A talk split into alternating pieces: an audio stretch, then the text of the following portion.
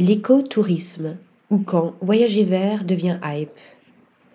Et si voyager green rendait l'évasion encore plus attrayante?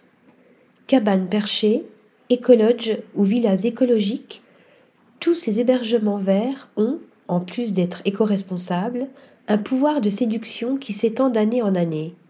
Au cœur de la Tanzanie, découvrez les somptueuses lodges de l'hôtel Faru Faru Lodge, une pépite du groupe Singita.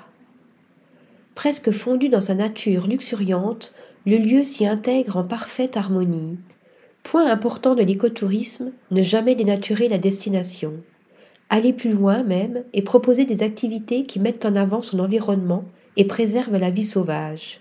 Safari, randonnée dans la jungle, le groupe hôtelier prend aussi à cœur les coutumes locales ainsi que les valeurs environnementales en proposant des lodges éco-conçus. Et en plus de faire profiter ses hôtes d'une vue imprenable sur la réserve naturelle du site et d'une architecture ouverte sur le monde extérieur, l'hôtel Faru Lodge s'est lancé depuis août dernier dans la course à la plus faible empreinte carbone, proposant désormais à ses clients des taxes de compensation carbone. Le nec plus ultra d'une adresse green et paradisiaque. Article rédigé par Shayness Tilly.